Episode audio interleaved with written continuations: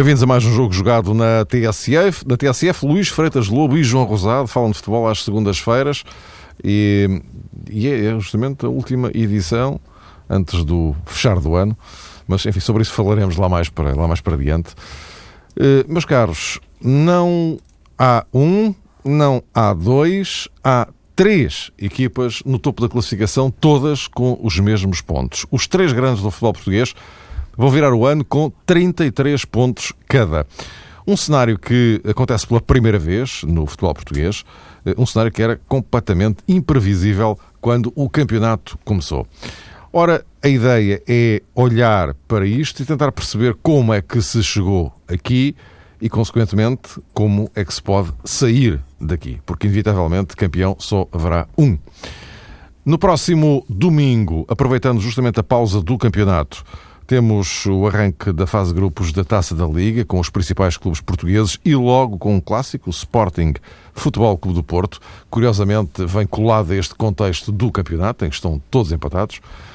E lá mais para diante, eh, antes de encerrarmos e irmos de Natal, e Natal e de fim de ano, eh, eu propunha-vos que elaborassem aqui os, a vossa equipa desta perdão, metade da época, desta viragem de uh, temporada, que também, temporada não, viragem de calendário, que apanha, uh, ou que pode ser entendida como o meio da temporada, não o meio do campeonato, porque o fim da primeira volta será só lá para meados de, uh, de janeiro. Meus caros, pedindo imensa desculpa a toda a gente pela evidentíssima constipação que eu tenho, mas enfim, em relação a isso não há muito a fazer. Eh, João, uh, ponho a questão a ambos para, enfim, dissecarem como, como, como entenderem. Como é que se chegou a isto? Temos algo de inédito no futebol português. Os três grandes empatados no topo da classificação quando chegamos à viragem do ano. Isto é uma surpresa é, Mário. É. Em primeiro lugar, boa noite a todos. Parece-me que sim, podemos considerar uma surpresa. E em que vários vetores? Atendendo sobretudo àquilo que foi a carreira do Sporting, a época transada, que não fazia supor que neste momento a equipa estivesse num plano tão bom. Tudo isto é naturalmente passível de várias eh, análises. Poderemos eh, traçar o foco num patamar diferente a propósito daquilo que Porto e Benfica não foram capazes de fazer até ao momento. Se calhar com um número de deslizes inusitado, considerando aquilo que no início da temporada era projetável e observando, por exemplo, a qualidade do plantel do Benfica e também do Futebol do Porto e da tal diferença teórica que toda a gente presumeu, ou quase toda a gente traçava, entre Porto, Benfica e todos os outros, a partir daí, se calhar, é possível de facto encontrar uma explicação uh, principal. Seja como for, uh, pese essa eventual valorização do mérito do Porto e do Benfica, eu acho que aqui o que convém também ter eh, em primeiro plano é que o Sporting fez, de facto, até ao momento um campeonato muito bom e se calhar até ultrapassando as expectativas e a própria dimensão eh, do plantel. Inclusive, parece-me que hoje o Leonardo Jardim, mesmo à escala nacional, uh, tem um reconhecimento e um estatuto enquanto treinador que também não era facilmente imaginável no início da temporada, porque as pessoas que seguem de perto o futebol português tinham essa convicção, que Leonardo Jardim, pelo trabalho demonstrado noutros clubes e pela capacidade que revelou para fazer progredir esses emblemas, de resto, um aspecto que ele de vez em quando faz questão de notar, dizendo que as equipas que orientou ficam sempre num plano uh, superior face àquilo que depois acabou por ser o trajeto desses mesmos clubes já sem a orientação do Leonardo Jardim, mas independentemente uh, dessa particularidade inerente ao trabalho do atual treinador do Sporting, penso que não tinha esta imagem de competência que consegue enfim, eh, do ponto de vista eh, nacional e criar um, um, estatuto quase unânime. Isso tem sido muito bom para a equipa e, no fundo, ter representado um capital eh, muito interessante. Não sei se me expliquei bem, mas o que, no fundo, pretendo dizer é que, neste momento, o Sporting tem um treinador que, se estiver num polo de comparação com Jorge Jesus e também com Paulo Fonseca, claramente é visto como um grande trunfo do Sporting. E naturalmente foi ele um dos grandes responsáveis por esta caminhada uh, da equipa leonina, ao ponto de ter sido capaz de aproveitar os tais deslices de Benfica e de Porto, que se calhar não estavam muito no programa, mas o que não estava manifestamente no programa era esta tão grande e tão acentuada diferença entre o Sporting desta época face ao Sporting da época transata e isso, na minha opinião, foi claramente o, aspecto principal desta um, fase do Campeonato Português. Luís, o João tocava aqui num ponto que é interessante e também pode explicar parte do que aconteceu, não tudo. Uh, o Sporting aproveitar os deslizes que Porto e Benfica Uh, nomeadamente nos dois campeonatos anteriores, uh, não, não tinham, ou não tinham com esta frequência, digamos assim. Sim, é verdade. Em primeiro lugar, boa noite e um grande abraço a todos. Uh, é verdade, de facto, isso, porque é um campeonato atípico em relação a, aos anteriores, no facto de Benfica e Porto estão a perder mais pontos com, com as equipas ditas médias pequenas.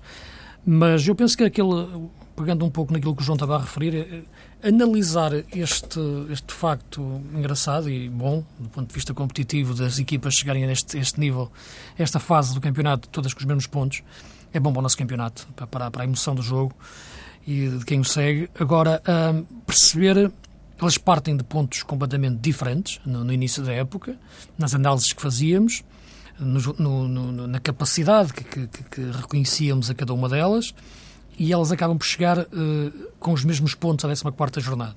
Vêm de sítios diferentes e chegam lá de formas diferentes, jogando de, de formas diferentes, jogando, tendo problemas diferentes, virtudes diferentes e, portanto, há, é, é, é engraçado ficar isso. E penso que um ponto para analisar essas três equipas pode ser, de facto, a partir dos treinadores uh, e daquilo que eles são hoje uh, para as equipas neste dado momento. Uh, e, e, digo isto neste dado momento porque, como é evidente, o que é hoje Jorge Jesus para o Benfica é diferente do que era Jorge Jesus para o Benfica há quatro anos, quando foi campeão, ou até no decorrer destes anos. Hoje percebemos que, que é menos, porque é difícil entender uma equipa que. Não é que as equipas que mantêm os mesmos jogadores têm que jogar da mesma forma ou se reforçando têm que jogar mais. Isto não, não tem uma lógica assim tão direta o, o futebol. Mas percebe que hoje percebe-se que hoje Jorge Jesus já não é um treinador com o mesmo poder uh, dentro do Benfica. Quando falo em poder, quero falar a todos os níveis, mas neste aspecto em particular, mais de relação com o balneário e com os jogadores e impor aos jogadores as suas ideias para eles se colocarem em prática com a, com a mesma, com a mesma capacidade e com a mesma eficácia. Nota-se hoje essa, essa falta de eficácia no Benfica em muitos momentos e acho que isso passa muito pela ideia de, pela, pela empatia ou pela, formação, pela forma como a mensagem já não passa da mesma forma entre Jesus e o balneário, porque eu acho que ele treina da mesma forma hoje que treinava há quatro anos, eu acho que ele tem as mesmas ideias uh, em relação àquilo que é o futebol ou a forma de como quer a equipa, independentemente de uma questão ou outra tática que, que nós falamos, e portanto o, o, o, há aqui um desgaste da imagem, claramente, uh, e também que tem a ver muito com uma questão de, de, de liderança e de, de, balneário e até de disciplinar, como, como, como, se sabe desde o início da época. Uh, e, portanto, isso tem condicionado muito o Benfica esta época. Eu penso que e é importante por isso ver o momento histórico das equipas, dos clubes, uh, a este nível. E nesse aspecto, aí sim, Jardim apanha, entra no Sporting numa altura ideal para o seu perfil como, como treinador não é o treinador vendedor de sonhos que o Sporting já necessitou no passado, eh, noutros tipos de projetos em que gastou muito dinheiro, não é o treinador que tem que ter um discurso para empolgar, não é o treinador que tem que aparecer com grandes revoluções táticas, eh, que, que leva com, que tem que gerir um egos de balneários com grandes jogadores que vão enxergando internacionais. Não, é um treinador que tem que entrar com o perfil dele. Discreto, calmo, ele tem a mesma cara, esteja a ganhar empatado ou a perder, não entra em discursos eufóricos nem em discursos depressivos, e isto neste momento encaixou bem no Sporting. Claro que para tudo isto dirão, é importante a bola entrar. Se a bola não entrasse, lá se ia embora a empatia. Uh, é um pouco verdade no futebol, como é dúvida, como é, como é, como é evidente, mas parece-me que há um princípio para as coisas. Não é? E se no Benfica encontrei este, encontrei este princípio para, para, para a, inconstância da equipa esta época, para o Sporting encontrei esta explicação para a consistência da equipa esta época. Isto falando só dos, dos treinadores, uh, e, e, isso tem sido o grande mérito de Jardim.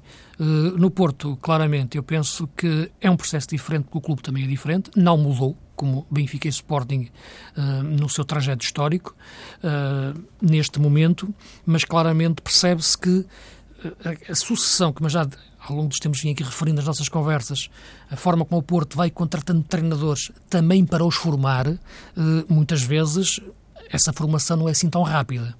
Porque nós falamos muitas vezes, um, um jogador chega a um clube e tem que, tem que ter um tempo também para se adaptar.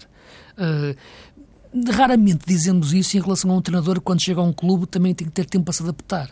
Uh, e eu penso que se isso não se aplicava no caso do Jorge Jesus, estamos a falar só desta época, nem do Jardim, pelas razões que eu disse, uh, aplica-se ao caso do Paulo Fonseca.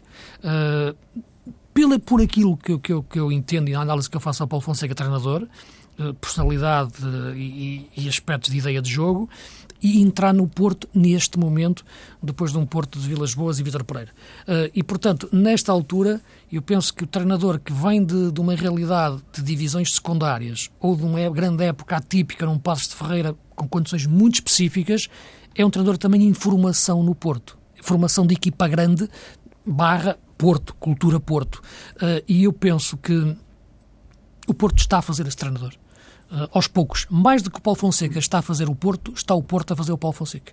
Uh, no, no, sentido, repare-se, de ele começar a perceber como é que funciona a cabeça de um treinador do Porto que é diferente de funcionar, de funcionar só do, do, treinador que entra no Porto, se me estou a fazer entender. Uhum. Uh, e, portanto, ele agora Eu... está a encaixar as suas ideias de jogo que ele trazia, que se calhar nem se adaptavam bem, na minha leitura, àquilo que foi o Porto nos últimos três anos, para não ir mais longe, com Vítor Pereira e Vilas Boas, e agora, aos poucos, ele está a perceber uh, essa dimensão e a encaixar as suas ideias na realidade do Porto. Isso é o Porto que o está a formar. Uh, e neste percurso todo, que eu tentei aqui resumir, eu acho que eles vão parar ao mesmo ponto nesta altura. Embora eu reconheça um avanço em Jardim, embora eu reconheça uns passos de formação em em Paulo Fonseca, note uma clara regressão uh, em Jorge Jesus, na sua relação, bem entendido, uh, para com o que é o seu poder dentro do Benfica. Mas, no fundo, acabaram por todos chegar aos 33 pontos à 14 jornada. Por caminhos diferentes, mas lá chegaram. Exato. E, e eh, João, já agora propunha-vos o passo em frente. Então, e como é que, como é que se pode ser isto? É, é, isto é olhando para a realidade dos três, não é? Dos três, das três equipas, dos três clubes, eh, dos três técnicos, eh, como é que se pode sair daqui? Eu, o, o, o, Luís estava a falar do, do Paulo Fonseca, de, de, de ser o, o, clube a formar o treinador, não é? Eu não sei se, se, se este Carlos Eduardo uh, tem alguma coisa já a ver com isso. Eu não estou a dizer que impuseram o Carlos Eduardo ao Paulo Fonseca, não, não é isso que estou a dizer. Mas, uh, enfim, quer dizer, nota-se que é outra coisa. É? A, a realidade daquele meio campo é completamente diferente. Por outro lado, eh, Jorge Jesus, eh, uma coisa é quando tem lá o, o Matites e o Enzo Pérez. Eh, outra coisa é quando atira com o Enzo para mal, põe lá o Feiza e, e, e aliás viu-se no jogo de Setúbal que, duas realidades completamente diferentes. E finalmente, Leonardo Jardim, que é aquele 11 estável que funciona dentro daqueles parâmetros e pronto. E quando muda, é tipo, a, mudança, a mudança também é sempre a mesma, quase, não é? Claro, exatamente. É, é, tipo velocidade de cruzeiro. Uh, bom, esta, esta é a minha proposta era aqui. Então, como é que se sai disto? Uh, Mário, vamos lá ver uma coisa. O, o Futebol Clube do Porto uh, tem sido o clube mais ganhador nos últimos anos no futebol português. Isto naturalmente cria vícios, não é? Ganhar reforça essa sede de vitórias. Um clube que é grande, que é capaz de afirmar a sua grandeza pelo número de títulos conquistados, não desiste, não cruza os braços, não fica satisfeito com mais um recorde. Estabelecido um recorde, quer outro, quer uma próxima vitória. Mas, eh, ainda a propósito também daquilo que disse o Luís há pouco sobre Paulo Fonseca e o Futebol Clube do Porto, admitindo Paulo Fonseca está de facto a fazer a sua aprendizagem de Futebol do Porto, não nos podemos esquecer, penso eu, que o Porto, se não ganhar o próximo campeonato, naturalmente que isso vai ter algumas implicações. Mas não é um drama, não será o fim do mundo, não vai ser isso que vai implicar, digo eu, o fim de ciclo de qualquer protagonista, pelo menos de forma gratuita. No caso do Sporting, que conquistou o último título nacional, falo de campeonato português, há 11 anos, a realidade é um bocadinho diferente, mas vai dar o mesmo. Ou seja, o Leonardo Jardim tem de facto essa almofada e esse conforto relacionados com a circunstância dos adeptos do Sporting estarem na disposição de esperar e de saberem esperar e não terem de facto a fasquia num polo tão elevado como, por exemplo, os adeptos do Benfica têm. E aqui sim coloca-se de facto um enquadramento especial para Jorge Jesus, que tem contra si essa obrigação de o Benfica este ano chegar ao fim em primeiro lugar.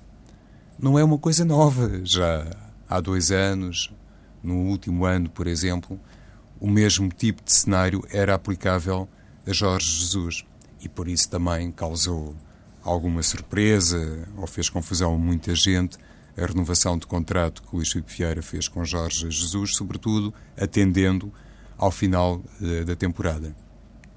E é curioso que muito recentemente o Luís Filipe Vieira acabou ele próprio por acentuar, na minha ótica, essa pressão que existe do ponto de vista mediático e não só sobre o atual treinador. Na mensagem de Natal aos, aos benfiquistas. Exatamente, na mensagem de Natal aos eh, benfiquistas, que não colocou propriamente uma prenda no sapatinho de Jorge Jesus. Ele encarou bem o treinador do Benfica e penso que até respondeu, se quisermos, a preceito ao presidente, na medida do possível e com as obrigatórias aspas, mas é verdade que Luís Vieira, recordando que o Benfica não pode repetir aquilo que não fez na época transata, acaba por deixar Jorge Jesus numa posição ainda mais no limite ou fora do limite. E penso com essa mensagem de Natal, conforme relembraste, Mário, Luís Filipe Vieira quis dizer que o Benfica tem, depois de ter dito nas circunstâncias em que o fez, adeus à Liga dos Campeões, tem mais que todos os outros essa responsabilidade de chegar ao fim no primeiro lugar. Como é que este Jorge Jesus, abraços com aqueles problemas que o Luís há pouco uh, referiu, vai lidar com esta situação?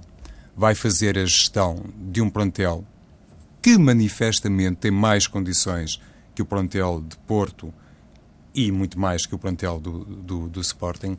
Essa, no fundo, será a grande interrogação que deixa no ar esta ideia. Um Benfica capaz de se reencontrar com Jorge Jesus, capaz de entender aquilo que permitiu ao Jesus de antigamente uh, ter em campo uma equipa fulgurante, galvanizante, com grande sentido de ataque, um Benfica assim terá mais condições que os outros.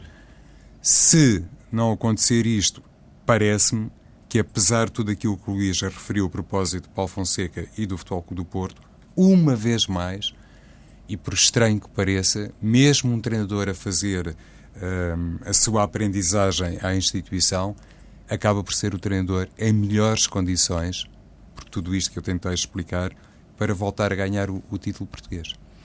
Sim, mas eu penso que a tua, a tua conclusão não, não choca com a minha análise, digamos assim. Não, não, porque força é o estatuto especial de, que neste momento o Jorge Jesus tem no meio de tudo isto, Sim. para o bem e para o mal. Sim, porque, porque uh, na análise que eu fazia, a conclusão poderia, poderia ser essa, embora possa acontecer, acontecer o contrário. Uh, depois, no final, e ainda bem, porque em função do, do que é o futebol.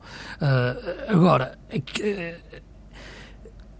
aquilo que me parece claramente é que se, se, se tens um treinador que conseguiu de facto encontrar a, a, a, chave secreta para mexer, abrir o cofre forte do Sporting, que foi, que foi o Jardina. Uh, se tens um treinador como, como o Paulo Fonseca que entra no Porto uh, e, e, de facto é o clube, quer queiramos, quer não, em que é mais forte o peso de todo o clube quando, quando o agarra e, e o condiciona para o bem e para o mal.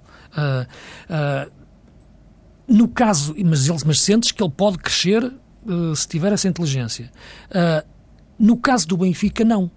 Eu não vou dizer que, que estejamos quase num contraciclo para, para Jorge Jesus, mas toda a situação que lhe foi criada quase o coloca num contraciclo para a sua mensagem uh, deixar de passar ou não passar da mesma forma que nos anos anteriores. E repare, eu, eu com isto não estou a entrar em contradição em relação àquilo que eu dizia a época passada, quando referia a meio da época, na parte final, que o melhor que o Benfica tinha a fazer era renovar o Jorge Jesus para acabar de vez com as especulações que existiam em volta do treinador e que seria muito importante. Depois da forma como acabou a época, e não digo perder ou ganhar, porque isso, meu amigo, basta um último minuto, uma bola que entra e perdes um campeonato. Não, tudo aquilo que se percebeu que estava a, a, a acontecer, e o caso Cardoso, como é evidente, é o mais, é o mais notório e mais do que o caso, mais do que aconteceu, a forma como foi resolvido ou não foi resolvido, e o que o Presidente disse mesmo entre o treinador e o jogador, ficava o jogador, quando ele, quando ele deixou isso claro, é? penso que foi isso que ele disse. A partir daí tu percebes que a margem do treinador poder passar a sua ideia, por melhor que seja, está condicionada. E quando eu vejo aquilo que mais me impressiona no Benfica esta época, não é o perder ganhar jogos, porque isso acontece. É, é a forma inconstante como a equipa joga. As ideias, as sensações diferentes como transmite ao longo do campeonato. Para não ir a, e podemos até chegar às provas europeias, em que faz um jogo brilhante contra o Olympiacos fora e faz um jogo depressivo contra o Olympiacos em casa. Quer dizer, portanto, este, este Benfica bipolar uh, tem muito a ver com a forma como o treinador caminha hoje numa, sobre uma corda, sobre arames, dentro, dentro do Benfica. Porque o Jorge Jesus, aquilo que é como essência, não, não muda. Para bem, para bem e para o mal também. Uh, agora, a forma como uh, todo o, o, seu enquadramento dentro do Benfica ficou condicionado desde o início da época, está a condicionar uh, aquilo que todos os analistas têm concordado com isso, é o melhor plantel ao dispor, mas nem por isso é a equipa que joga o melhor futebol e pior, não joga o futebol mais consistente. Uh, que, que, dentro de, como sabemos, esta regularidade é muito importante para, para se conseguir bons resultados e penso que o fracasso europeu foi o mais evidente disso. Uh, nesta altura, olhando tudo isso, posso chegar à mesma conclusão que tu dizes. Mesmo Paulo Fonseca, partindo com tantas voltas de atraso no sentido de perceber o clube grande, uh, em relação àquilo que era Jardim ou, ou, ou Jesus, consegue, numa realidade Porto, recuperar essas voltas de atraso. É? Mesmo com um plantel que eu já disse na minha leitura, este ano será dos, aquele com menor qualidade das últimas 10 épocas, para não ir mais longe, dentro do Porto. Uh, meus caros, não sei se têm mais alguma coisa a acrescentar. Se não, eu uh, queria deixar-vos aqui uma pergunta, justamente neste contexto. Qual o, uh, a carga simbólica, e não só, que terá este Sporting Porto no próximo domingo, porque não tem nada a ver com isto, com isto, campeonato que estivemos aqui a falar, mas tem a ver com outras coisas de que vocês estiveram aqui a falar. Uh, e, e o Sporting, uh, este sim, assumiu que quer ganhar essa Liga. Portanto, numa, esta, esta é uma prova que o, o Sporting já assumiu que quer vencer. Uh, é sabido que o Porto não tem valorizado muito esta competição, mas, enfim, ir ao Valade para picar o ponto é capaz de ser eh, curto e, portanto, João, assim, olhando para isto, que eh, implicações é que poderá ter um desfecho, qualquer que ele seja, e há três possíveis, eh, neste andamento das duas equipas, mesmo sabendo que é a taça da Liga? Em termos de desfecho, Mário, acho que não vai ter grande implicação. Mesmo, quer dizer, a menos que aconteça assim um resultado inimaginável, muito desnivelado, não é? Em primeiro lugar, não sabemos quais vão ser as opções dos treinadores para essa partida, porque é mais. Quais, um... quais deveriam ser para ti já agora? As opções decorrentes. Mais em relação facto... ao Porto, não é? porque em relação ao Sporting parece-me evidente. Sim, sim. Mas... Que ele não vai, não vai mexer naquilo, não é? a não ser que alguém se lesione. Não nos podemos esquecer, Mário, que hum, este jogo acontece depois de umas mini férias de Natal uhum. e isso de vez em quando traz assim uh, surpresas para quem apanha de regresso o grupo de trabalho e constata que às vezes até a própria balança sugere números que não estariam uh, muito bem na, nas previsões. Mas pronto, a partir de um princípio que hoje em dia isso já está assim mais ultrapassado e que toda a gente tem uma consciência profissional intocável, acredito, conforme disseste, Mário, que no caso do Sporting, uma ou outra oportunidade para um ou outro jogador que hum, convence Leonardo Jardim nos treinos mas que mercê da produção global da equipa não tem o seu espaço na categoria principal, esse aumento pode ter a sua oportunidade. No caso do Futebol do Porto, depois eh, está em agenda o jogo na luz para o campeonato, não, não será assim eh, tão surpreendente que Paulo Fonseca possa mexer mais um pouco, digamos assim, a começar eh, na baliza. De qualquer forma, na semana a seguir, o Sporting joga para a Taça de Portugal com o Atlético. Exato. É o Porto, o Porto é que joga com o Atlético. O Porto joga, exatamente. Sim, o Porto, Sporting, sim. Ah, desculpa. O Porto joga com o Atlético e, portanto, está sendo o claro, Porto. Claro, claro. O Sporting foi E eliminado. o Sporting já foi eliminado, Sim. evidentemente, mas não é isso. Hum, E se falamos de poupanças, se calhar fazia mais sentido aí do que o Sporting, não era aí que eu queria chegar. Só para dizer isto muito rapidamente, a questão do desfecho da partida para mim não vai ter muita influência na- nas consequências. O, o que pode aqui marcar mais é o grau de resposta, eh, neste caso do Sporting, num jogo eh, em contexto doméstico perante o Futebol do Porto e aquilo que vai fazer o Porto eh, perante uma equipa que hum, está também obrigada, por tudo aquilo que tem sido dito nos últimos dias, a justificar o esforço ah, que Bruno Carvalho mediaticamente tem feito para valorizar aquilo que dentro de campo acontece e depois, se calhar, na opinião do Presidente do Sporting, não tem uma tradução ah, tão literal em termos de expressão ah, de marcador. Mas Leonardo Jardim, outra vez, recuperando um bocadinho aqui o perfil do treinador do Sporting, parece-me ser realmente um homem eh, muito tranquilo, que não entra realmente num discurso eh, dramático. Constatou-se isso agora no fim deste jogo diante do Nacional da Madeira e eu penso que é esta abordagem mais pacífica, um bocadinho entroncando eh, na postura que também é assumida por Paulo Fonseca, é esta. hum, cumplicidade e se calhar este denominador comum que encontramos na forma de estar quer de Leonardo Jardim, quer de Paulo Fonseca vai servir para que o jogo decorra assim num clima mais pacífico do que aquilo que à primeira vista seria pensável. Antes do 11, eh, só para então falares isto, Luís. Estavas a perguntar, pegando um pouco na tua pergunta, que tipo de equipa os, jogadores, os treinadores deviam apresentar? Ou... Eu acho que de... Olhando à altura em que é jogado, este, eh, vai ser disputado este jogo, portanto, antes de uma, de uma, de uma, de uma eliminatória da taça, em que o Sporting já não joga, em que o Porto é um adversário em casa acessível, embora já tenha perdido em casa com o Atlético no passado, não é? Eh, mas, sim. mas, ok, não é? Eh, olhando estes momentos e os momentos das equipas, eu acho que ambos os treinadores deviam ter a coragem de apostar no melhor 11. Claramente, na minha leitura, na minha opinião. No caso do Sporting, porque é uma aposta a vencer a taça da Liga, depois de, de perder, não está, não está na competições europeias, já foi embora da taça de Portugal, tem o campeonato, mas a taça da Liga seria um, um título e acho que, que- que a equipa devia apostar nisso. Ah, no caso do Porto, eu acho que é verdade que o Porto não tem dado sempre grande importância ah, à taça da Liga, tem deixado cair sempre a sua importância, digamos assim. Ah, mas penso que neste momento o Porto necessita que, de dar-lhe importância. O Porto, nesta fase de crescimento, na minha leitura, dificilmente irá suportar bem, na minha leitura, e até para toda a massa adepta do Porto eh, e para todos os analistas, um jogo mal conseguido eh, frente ao Sporting. E, sobretudo, um jogo uma semana antes da, da- da- visita à luz. Eh, e, portanto, eu penso que eu acredito que, salvo algumas lesões, alguns jogadores condicionados fisicamente que a jogar possam impedir de jogar o jogo seguinte, que é com o Benfica, eu acho que Paulo Fonseca devia apostar no melhor 11 para tentar o melhor jogo e a melhor vitória, a melhor exibição, melhor dizendo, frente, frente ao Sporting para, para ganhar o jogo. Tem que ter a coragem disso. Eh, Aliás, e não jogar com uma equipa dito que já claramente eh, preparada para a hipótese de perder o jogo e essa derrota não seja vista como uma, um fracasso, porque no Porto é normal acontecer isto numa taça da Liga. O Porto já jogou uma taça, uma meia-final em Alvalade em que perdeu 4-1 com o Josualdo, salvo erro, em que jogou com uma equipa sim, eh, sim. não foi? Exato. ouvi. Não, não, não entrar por aí, eh, ente- entende?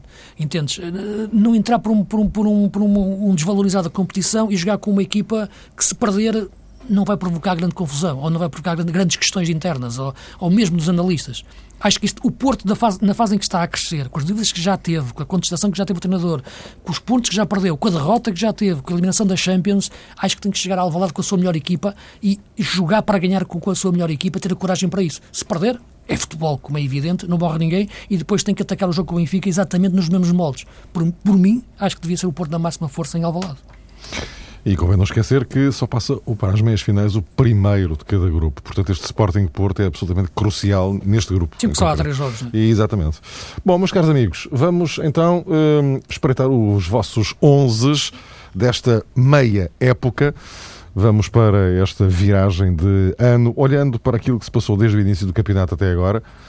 Eh, João, Sim, então na baliza escolhi o Rui Patrício, guarda-redes eh, do Sporting. Havia vários candidatos, acho que o futebol português, como é tradicional nas últimas temporadas, está muito bem servido de guarda-redes, eh, mesmo os atletas eh, sul-americanos emprestam grande classe ao nosso campeonato. Este ano acho que não temos assistido a grandes espetáculos, mas não é por culpa de quem está entre os postos. Ainda assim, é Rui Patrício, agora com uma série muito boa, esta última série de jogos sem sofrer golos, mas claramente um guarda-redes mais apreciado, também com outro sentido de unanimidade em Alvalade, o que não acontecia no passado, e na minha perspectiva também a saber lidar com a braçadeira de capitão na equipa leonina.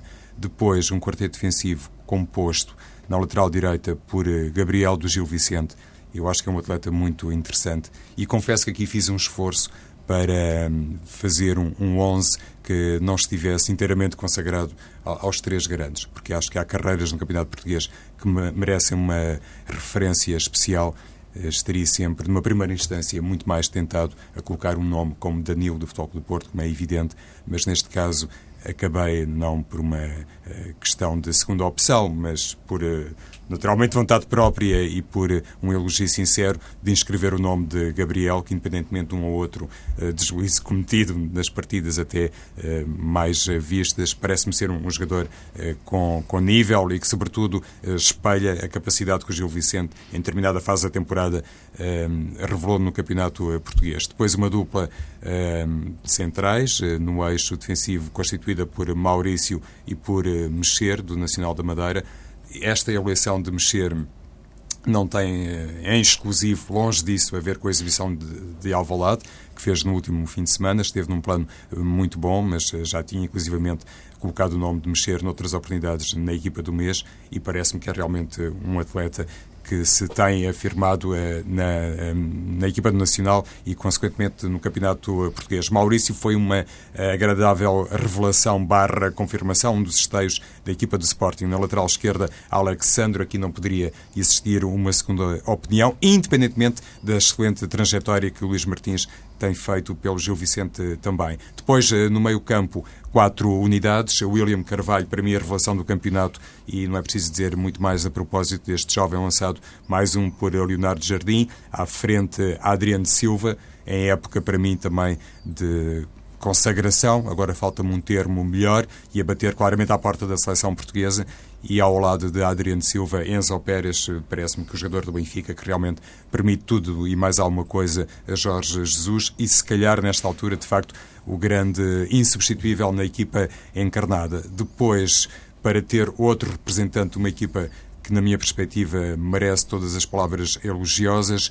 Atrás da dupla de pontas de lança, escolhi o Evandro, do Estoril, também para sublinhar a carreira excepcional em mais uma temporada, assim, do, do, do, conjunto orientado por Marco Silva e à frente de Evandro, uh, e aqui penso que sem grande discussão, ainda não ouvi o Luís, não, não faço ideia, mas uh, Jackson Martínez e Freddy Montero, e se tivesse que eleger o homem do campeonato até ao momento, a figura do campeonato, o meu voto iria para Freddy Montero, não apenas pelos gols que tem marcado, isso é fácil de constatar, mas também pela qualidade futebolística que tem exibido. Também é uma revelação. Uh, Luís, tens três minutos. Sim, chega para, para ganhar o jogo. Uh, acho que.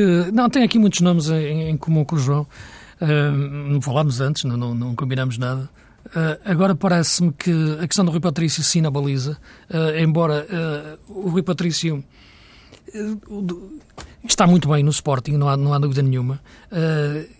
continua com o problema, de facto, em jogar com os pés, como, como já vimos em, em alguns momentos uh, que eu acho que é importante ele trabalhar isso. Ele é canhoto. É uma coisa que se nota pouco. Uh, e analisa-se pouco é qual é o pé preferencial de um guarda-redes. Nunca ninguém se preocupa se o guarda-redes é, é destro ou canhoto, mas hoje em dia, com a forma como são obrigados a jogar com os pés, é importante ver isso. E a forma como se atrasa bolas para o, para o pé direito do Rui Patrício é um perigo. Vejam o golo que levamos com Israel, por exemplo. E, portanto, é, é um aspecto que eu acho que o Rui Patrício também ao nível que ele tem como guarda-redes, eh, de não evoluir muito nesse aspecto. Já melhorou, comparado com alguns tempos passados, mas ainda continua muito longe daquilo que eu acho que o seu valor como guarda-redes merece e tem que ser trabalhado a nível do jogo com os pés. Eh, defesas, eh, o Danilo, do Porto como lateral direito e o Alexandre como lateral esquerdo. Penso que aí o Porto, de facto, nos laterais, tem dois grandes laterais neste, neste campeonato e são a sua, a sua asa atacante. Eu acho que são os laterais do Porto, são os melhores extremos da equipa. E acho que com, esse, com isso, acho que digo verdadeiramente a dimensão que Danilo e Alexandre têm centrais, o Garay do Benfica e o, e, o, e o mesmo jogador que o João elegeu, de facto eu acho que está a fazer grandes jogos, o Mexer. E não tem só a ver com o jogo que jogou em Alvalade, o jogo que fez no Porto também foi fantástico, uh, tem feito jogos, o jogo com o Braga, tem feito jogos fabulosos e de facto é um jogador que está a crescer para um nível que eu, que eu não imaginava quando eu vi em, Alvalade. Depois no meio campo, isto tem aqui uma equipa com alguns médios, com bastantes médios, o William Carvalho e o Fernando. Uh, não consigo escolher qual deles iria, colocaria número 6. Acho que o William pode jogar um, um pouquinho mais à frente. Uh, e, portanto, os dois jogadores. Uh, e acho que, que depois, à frente, o outro jogador que também já tinha referido, dentro do Estoril, o Evandro, grandes jogos que está a fazer esta época, no espaço em que a época passada era um bocado do Carlos Eduardo, que está no Porto, mas o Evandro tem ganho muito bem esse protagonismo, que já a época passada tinha. O Evandro era, era titular antes do Carlos Eduardo no, no Estoril. Eh, e o Enzo Pérez, que no Benfica tem sido uh, um jogador com uma capacidade tática notável, muitas vezes para uh, disfarçar as carências da equipa. Uh, taticamente, muitas vezes no meio campo, desde que não o ponham descaído para a direita. e como os dois avançados, como é evidente, Freddy Monteiro, pelos gols que tem feito, e fiquei hesitante entre o Jackson e, e o Gaetan porque acho que tem, ambos têm feito dois grandes campeonatos. O Jackson tem feito alguns golos, teve algum período mais em baixo, o Gaetan tem aparecido sempre, pelo que escolho o Montero e o Gaetan. Meus caros, um bom Natal, um bom ano. Igualmente, boas festas para todos. Boas festas para todos. Voltamos a encontrar-nos de hoje a duas semanas.